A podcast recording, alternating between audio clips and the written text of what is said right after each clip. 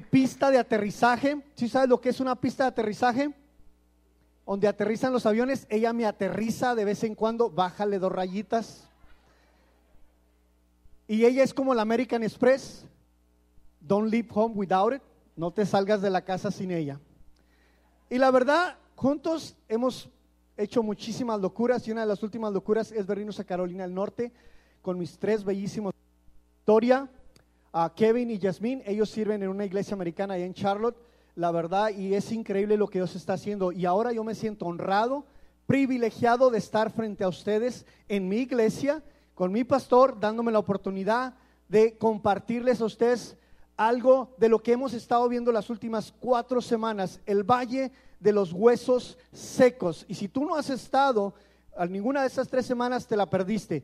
Como diría yo, estuvo grueso, mano como dirían los puertorriqueños. ¿Cómo diría un puertorriqueño grueso? Wow. ¿Qué creen? ¿Qué creen? Voy a empezar a hacer una aplicación para traducir de puertorriqueño a español, porque algunos de ustedes cuando empiece a hablar van a decir, ¿qué dijo? Esa es una frase de, de Derbez, del monje loco, que cuando no entiende alguien dice, ¿qué dijo?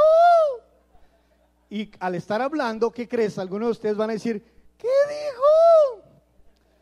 Pero creo firmemente que Dios se trajo con un propósito. iChurch es una iglesia que está innovando, ayudando, rompiendo ataduras y va a marcar la diferencia. Y el sábado, el viernes estuvimos iniciando nuestra nueva etapa de muchas que van a venir en, en Carolina del Norte y ver que la semilla de Hickory se va a plantar en otras partes del estado. ¿Cuántos creen que que somos parte de una iglesia en movimiento. Wow, ahorita conforme platique, a ver si los améns continúan. ¿Ok? Y el título de esta tarde, de esta charla, es cómo podemos ser un ejército que va a marcar la diferencia en medio de un mundo dolorido, en medio de un mundo que la escritura en Ezequiel 37 del 1 al 14 nos habla de la sequedad, nos habla de lo que vive nuestra nación en Estados Unidos, porque en realidad si vemos lo que está viviendo nuestro país, estamos secos. Espiritualmente hablando, estamos ricos en muchas cosas, pero en lo espiritual, la verdad, estamos secos. Y yo les di a los anfitriones que entregaran una hojita de estas.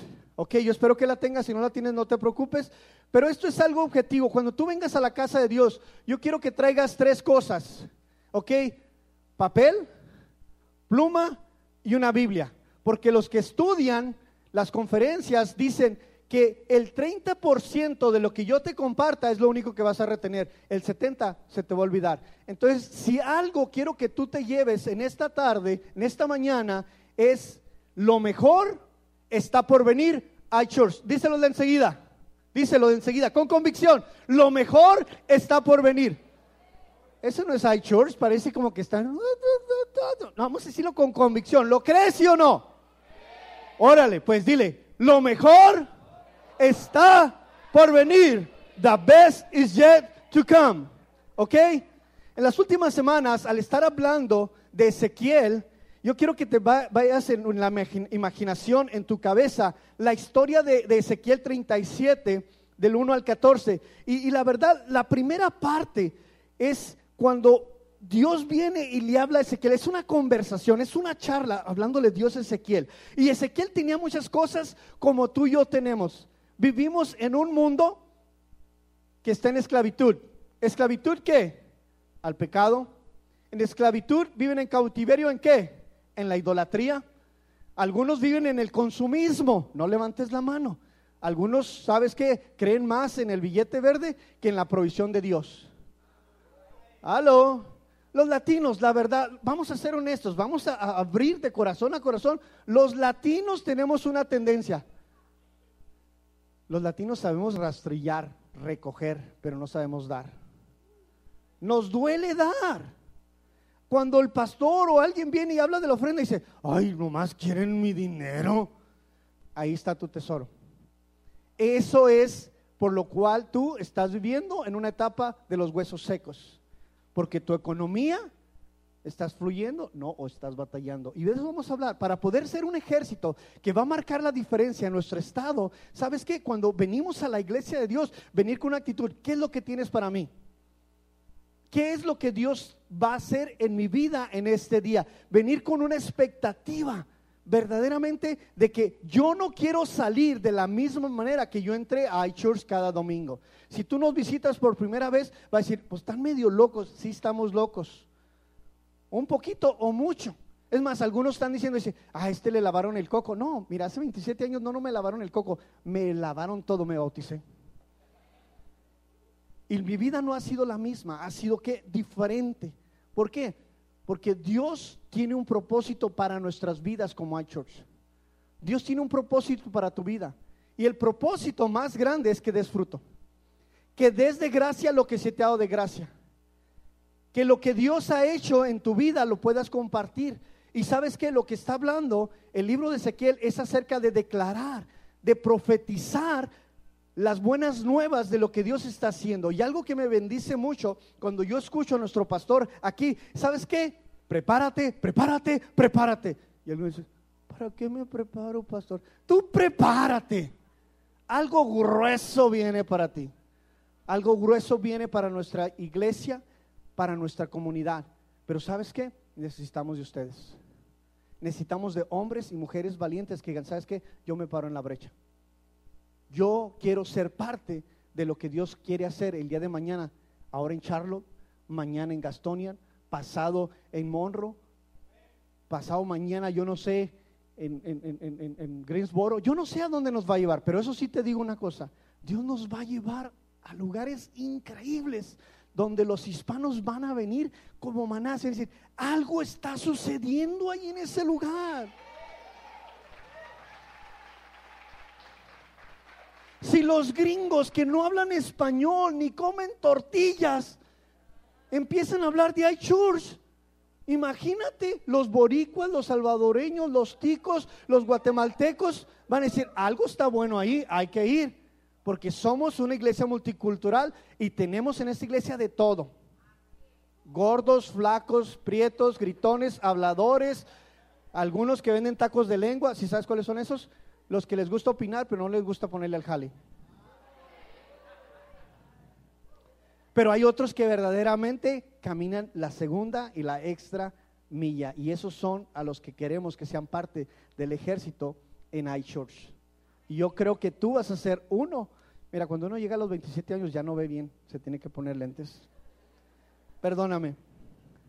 Ok, pero vamos a ver en tu imaginación, vamos a ver la historia cerca de Ezequiel 37 y vemos en los primeros del 1 al 7, vemos la historia en el caso que el Espíritu le habla a Ezequiel y lo lleva proféticamente a mostrarle los huesos, la condición y eso nos habla de la condición en la cual se encuentra nuestra sociedad. En el segundo versículo nos habla y Dios permite que vivamos físicamente lo que está viviendo nuestra sociedad. ¿Cuántos de nosotros conocemos hombres y mujeres que verdaderamente su condición económica está por los suelos, que su condición matrimonial está por los suelos, sus hijos andan en drogas, están a punto del divorcio, hay broncas de depresión, de ansiedad, y tú y yo, Dios nos permite ser vecinos de algunos de ellos.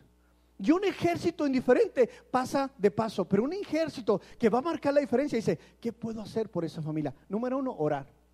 Número dos, invítalo a church. Y dile, ven, se pone chido. Está suave el cotorreo ahí. De veras, cantan, levantan las manos. Esos que levantan la mano, yo no sé, como que están aflojando focos o algo. Pero es algo diferente. En el número tres, Dios le pregunta algo. Literalmente, ¿podrán tener vida esos huesos?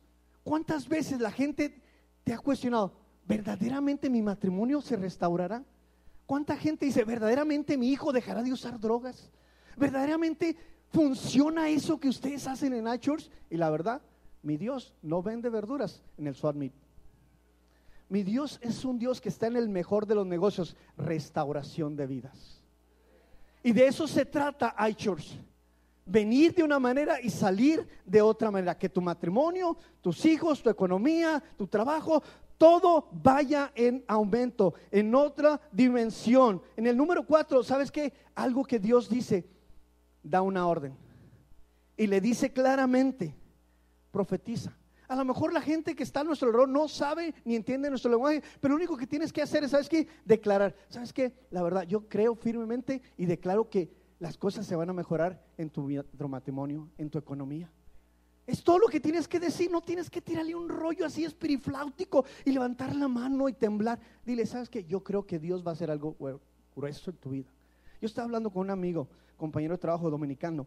Su esposa ha perdido ya dos, dos bebés de su embarazo prematuro. Y yo le decía, ¿cómo te sientes? Me siento nervioso. Digo, ¿sabes qué? ¿Cuántos meses tiene tu esposa? Ya va para tres. Le dijo, ya le hiciste. Dios te va a dar ese fruto. Eso fue todo lo que le dije. Y le dije, voy a continuar orando por ti.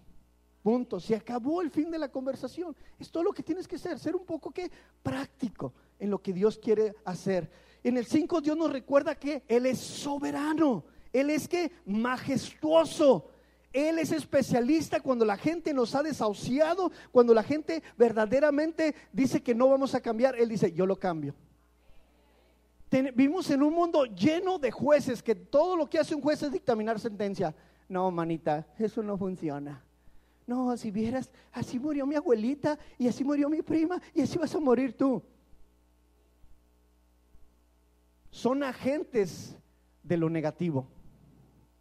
En el 6, ¿sabes qué? Nos da Dios una palabra de abrigo. Los tendones es lo que une, óyelo bien, dos huesos. No es un hueso con huesos, son huesos. Y sabes que tú y yo venimos siendo los tendones que venimos a dar una relación con nuestra sociedad con nuestros familiares, con la gente que está lejos de Dios. Y esos tendones, sabes que son flexibles, no están rígidos. Y eso es parte de lo que Dios quiere, que tú vengas a hacer ese tendón y que automáticamente ese tendón te lleve a darle una cobertura espiritual a esa mujer, a ese hombre, a ese matrimonio, a esa familia. Y que tú vengas a ser ese padre, ese mentor espiritual que tanto nuestra sociedad necesita. Pero es un proceso. De esa manera la gente entenderá y verá el fruto. ¿Sabes que Sí es cierto. Si cambió el tuercas este si cambió a este que no tenía cerebro, si cambió a este que tenía la lengua más larga que, todo mundo, puede cambiar a cualquiera. ¿Por qué? Porque Dios que es soberano. Y al continuar nosotros en la siguiente parte de ser un ejército, óyelo bien, Dios nos está hablando acerca de la fe. Cuando tú vas a profetizar, cuando tú vas a declarar, tienes que declararlo en fe. ¿Y qué es lo que dice el libro de Hebreos acerca de la fe? Ahora bien, dice, la fe es la garantía de lo que se espera, la certeza de lo que no se ve. Sabes que yo no puedo ver cómo va a funcionar ese matrimonio. Lo que yo sí sé en fe, que ese matrimonio va a ser restaurado. Yo no sé cómo va a regresar tu hijo molacho con los ojos hinchados, pero yo sé que Dios lo va a traer a tu casa. Yo no sé cómo va a funcionar tu negocio, pero lo que sé es que Dios te va a restaurar lo que el diablo te ha robado. Pero tenemos que aventarnos, tenemos que ser hombres y mujeres de fe. El primer presidente de Estados Unidos fue George Washington y él escribió algo que yo lo quiero aplicar a iChurch. Dice, el destino de millones de niños por nacer, dice, dependen ahora de Dios, dice, y la virtud de este ejército. Depende de Dios la transformación de las familias alrededor de Carolina del Norte, pero va a depender de tu, ¿qué? Actitud, de tu virtud de tu disposición. ¿Qué tanto estás dispuesto verdaderamente a llorar con los que lloran? ¿Qué tanto estás dispuesta verdaderamente a pararte en la brecha y decir, sabes que yo amo mi ciudad? Yo necesito que Dios visite mi ciudad. Pero yo tengo que ponerle rueditas a lo que me están predicando. Porque algunos de nosotros somos buenos para consumir, pero malos para servir nos gusta venir y llenarnos espiritualmente, llenarnos y llenarnos, pero cuando dicen voluntarios, y muchos de ellos brillan, pero por su ausencia.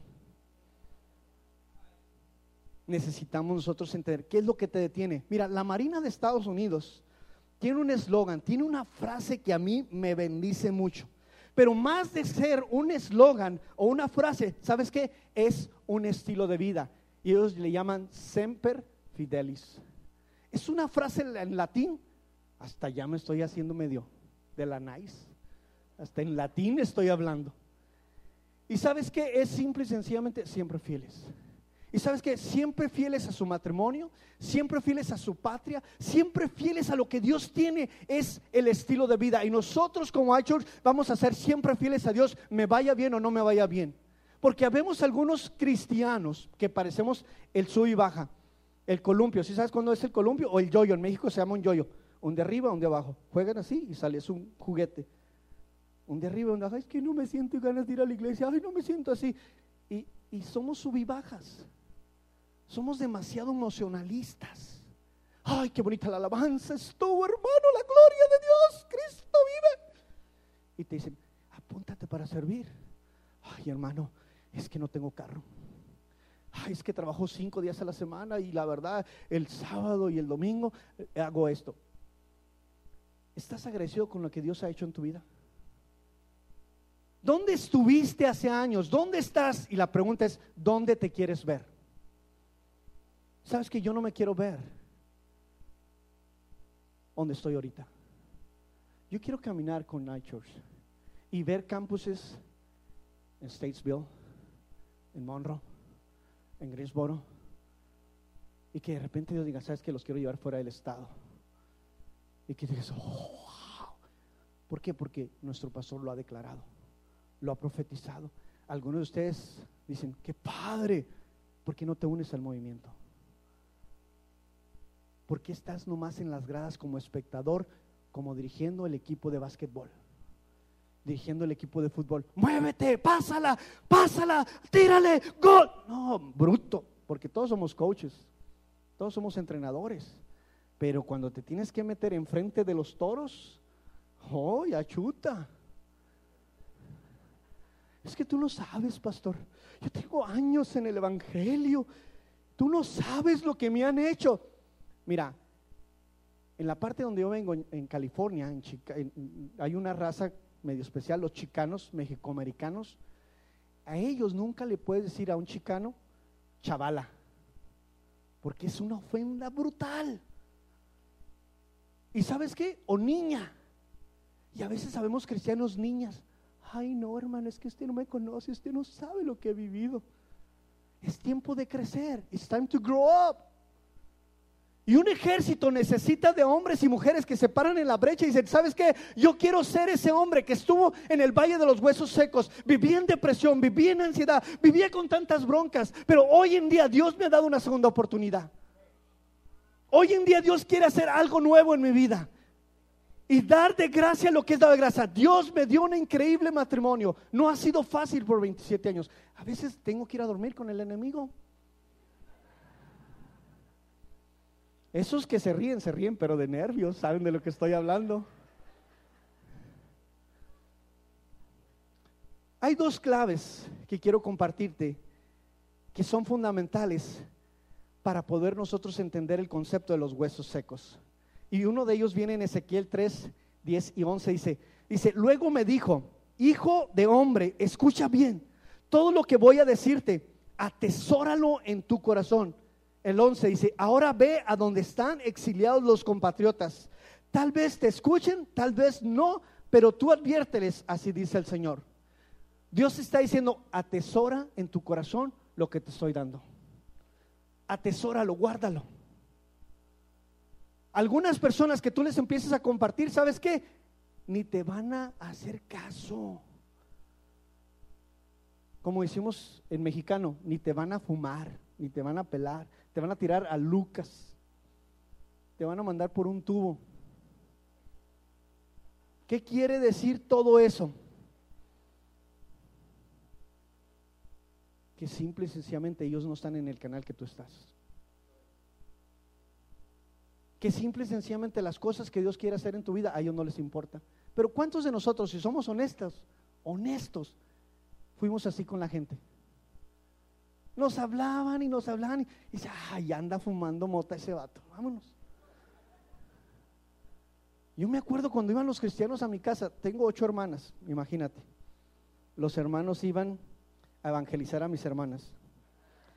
Yo le decía, ¿a evangelizar o, a evangeligar? Y yo decía, bola de hipócritas, ¿a qué vienen? Y mi mamá, salúdalos, mira, Pues qué, ¿qué quiere que los saludos son extraterrestres o qué?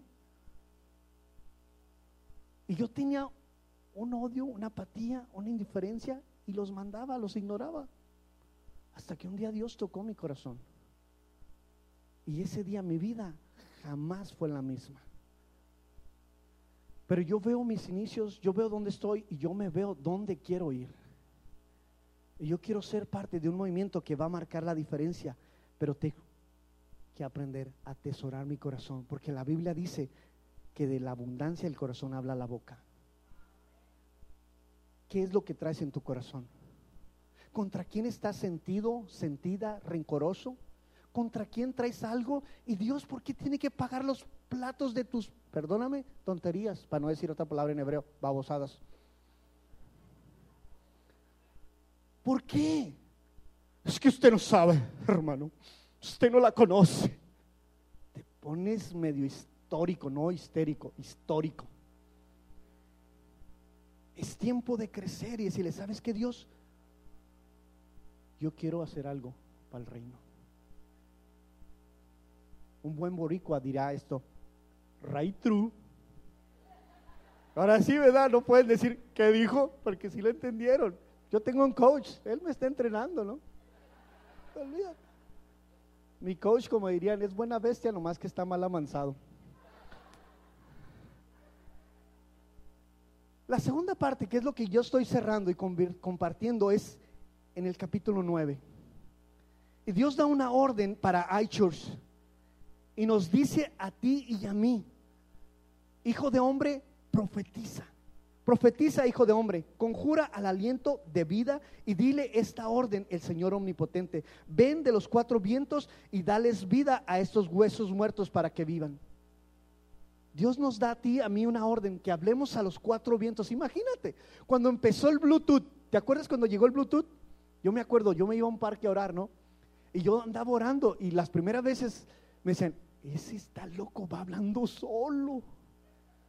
Y yo los escuchaba que se estaban burlando de mí hasta que compré un Bluetooth y pensaban que estaba hablando por teléfono. Y yo ahí andaba con mi Bluetooth y los primeros Bluetooth eran, parecía que era un tumor, ¿no? Así grandotote.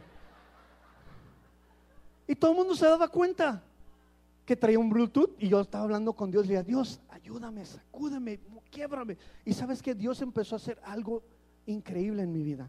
Y Dios te está diciendo, declara la palabra sobre esas personas que están sufriendo. Declara la palabra y dales aliento de vida. ¿Sabes que Tu vida va a mejorar. Lo mejor está por venir. No te desanimes. Estás a punto de dar la vueltecita. Muchos estamos a punto, ¿sabes qué? De dejar, de tronar.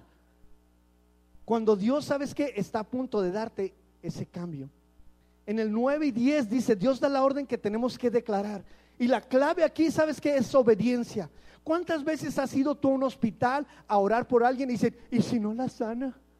¿Y si no hace el milagro? Esa no es bronca tuya, es bronca de Dios, por eso es Dios. Tú lo único ve, impon las manos sobre el enfermo. Señor, como tú dice tu palabra, en tu nombre impondré manos y los enfermos serán sanados. y me voy. Me hablan si lo sana.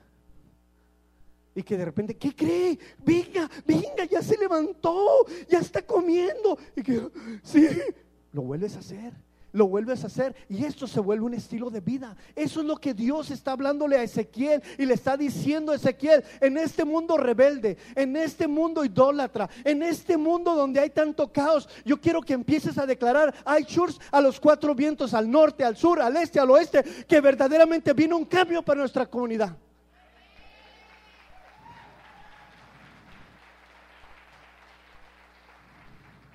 Y sabes que hace años este era un pequeño ejército de 30 chícharos. Y la verdad, velo. Tres iglesias, empezando una cuarta y más que vienen. La pregunta es, ¿estás listo para ser parte? La frase es, prepárate, prepárate, prepárate.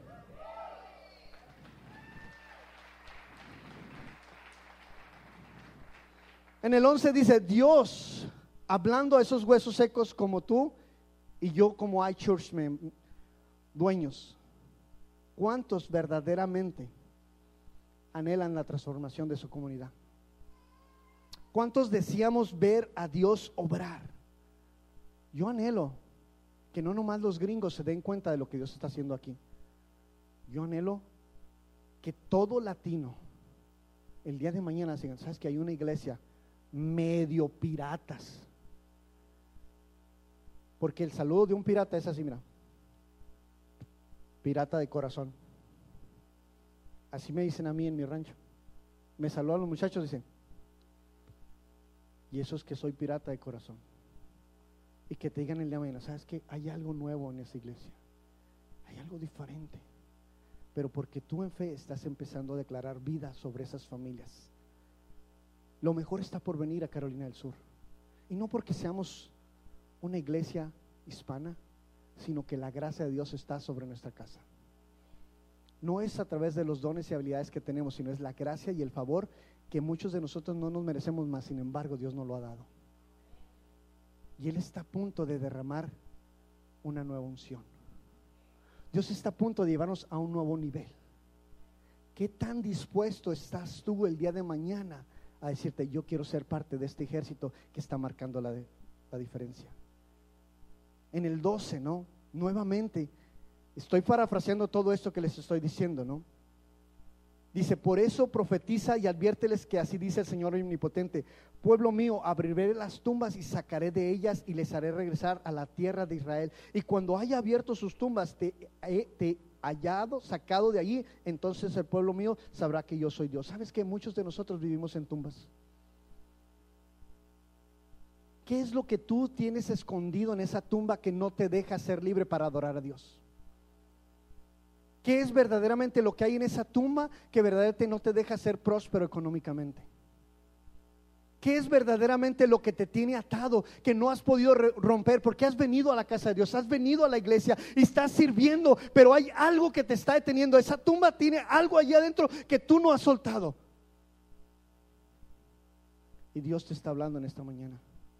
Yo voy a meter el Espíritu Santo, mi mano en tu corazón y voy a sacar ese corazón de piedra y voy a poner un corazón de carne. Voy a poner un corazón que verdaderamente va a llorar con el que llora.